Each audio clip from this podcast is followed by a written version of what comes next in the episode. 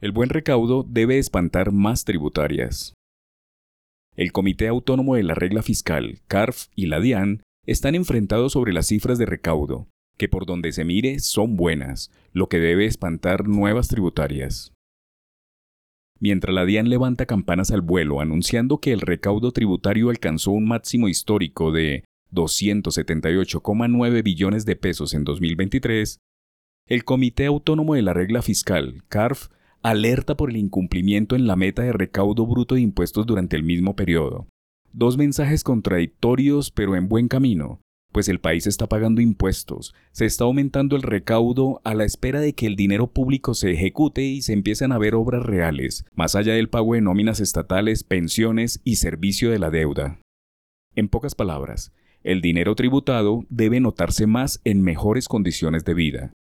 Los datos de recaudo del año pasado representaron un repunte de 22% frente a 2022, cuando el pago de impuestos sumó 228,3 billones de pesos, una cifra impresionante, máxime cuando se da en medio de un escenario de desaceleración y no se le puede quitar mérito a la reforma tributaria inicial del gobierno nacional. El repunte en impuesto más alto es el de renta, lo que ha golpeado a los colombianos con trabajos formales, los mismos que siempre tributan. El recaudo de renta y complementario sumó 147,1 billones de pesos, lo que representó un crecimiento de 42,68% frente al dato de 2022, y el IVA pasó de 55,4 billones a 66,2 billones de pesos entre 2022 y 2023.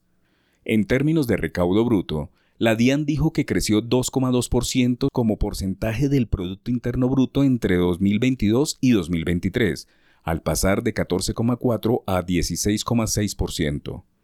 Este comportamiento corresponde a 0,7% como resultado del paro nacional por la reforma tributaria de 2021, otro 1% por la reforma tributaria de 2022 y 0,5% restante por una mayor eficiencia en administración tributaria, lo que sería el mayor comportamiento interanual en los últimos años, Previo a la pandemia, este valor oscilaba entre 13 y 14%.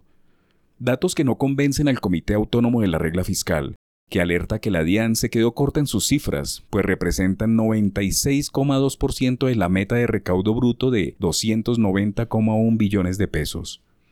Mientras la DIAN festeja, el CARF pone el dedo en la llaga y abre las puertas a más ajustes tributarios.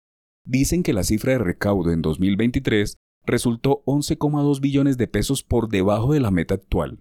El recaudo de renta y complementarios alcanzó 147,1 billones de pesos.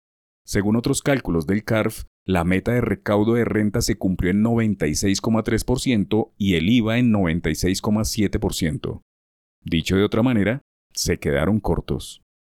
Los tributaristas, en oposición al gobierno nacional, plantean que el presupuesto de 2024 esté desfinanciado en 11 billones de pesos, pues no se recaudaron más de 15 billones del arbitraje y que no existen, y otros 6 billones de normas declaradas inconstitucionales en la reforma tributaria, es decir, le pavimentan el camino a otra reforma tributaria.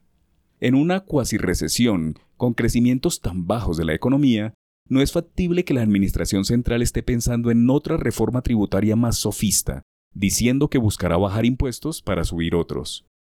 Es una buena noticia que se hayan recaudado unos 280 billones de pesos, con un presupuesto nacional de unos 510 billones, y que la tributación colombiana ya empiece a parecerse a las mejores de la región, aún por debajo del promedio de la OCDE. Pero generar crisis con un recaudo de 100% o de 96% no es lo que se desea ahora, máxime cuando hay un gobierno nacional de muy baja ejecución y de cero obras para mostrar.